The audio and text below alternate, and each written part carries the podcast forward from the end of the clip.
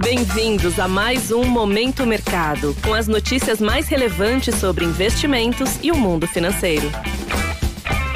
Muito bom dia para você ligado no Momento Mercado. Eu sou a Paloma Galvão e bora para mais um episódio desse podcast que te informa e te atualiza sobre o mercado financeiro. Hoje vou falar sobre o fechamento do dia 13 de fevereiro, segunda-feira. Cenário internacional. No exterior, as bolsas americanas fecharam no azul, com os investidores em compasso de espera pelos dados de inflação dos Estados Unidos, que devem indicar a trajetória da taxa de juros do país. Entre as ações de destaque do dia estão as da Meta, que avançou mais de 3%, após a informação de que a empresa se prepara para anunciar uma nova rodada de cortes de empregos. Nesse ambiente, as posições compradas, que apostam na alta dos índices, encerraram no terreno positivo.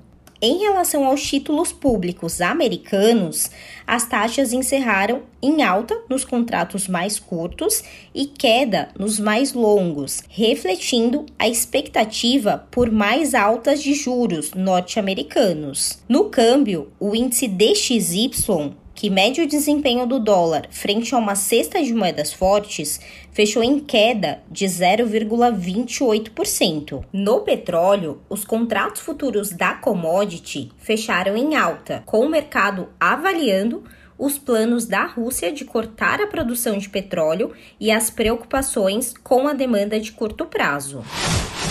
Cenário nacional. Por aqui, o dólar operou em forte queda de 0,86% ante ao real, cotado a R$ 5,17, endossado pelo quadro de espera, pela entrevista do presidente do Banco Central, Roberto Campos Neto, e a reunião do Conselho Monetário Nacional, de olho nas discussões sobre a meta de inflação. Além disso, contribuiu para a calmaria no mercado a ausência de nova crítica do presidente Lula ao Banco Central. Desta forma, as posições compradas ou expostas à variação cambial encerraram no vermelho. Na renda fixa, as taxas de juros futuros fecharam em alta nos contratos curtos e intermediários e com viés de baixa na ponta mais longa, com o mercado mesclando a cautela com os eventos locais e o clima mais ameno no exterior. Nesse contexto, as posições tomadas que apostam na alta dos juros futuros ficaram mistas. Na bolsa, o índice Bovespa pegou carona com um ambiente positivo no exterior e avançou 0,70% aos 108 mil pontos, com destaque positivo para o desempenho de bancos. Assim, as posições compradas, que apostam na alta do índice, foram favorecidas.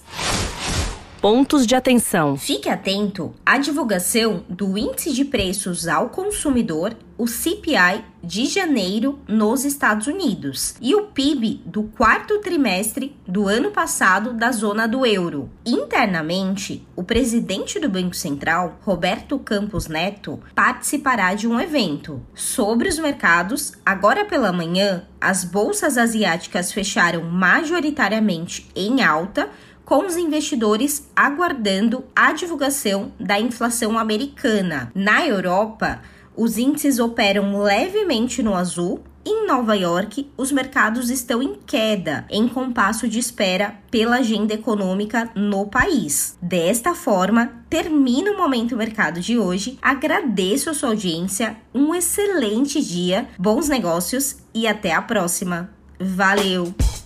Você ouviu Momento Mercado com o Bradesco. Sua atualização diária sobre cenário e investimentos.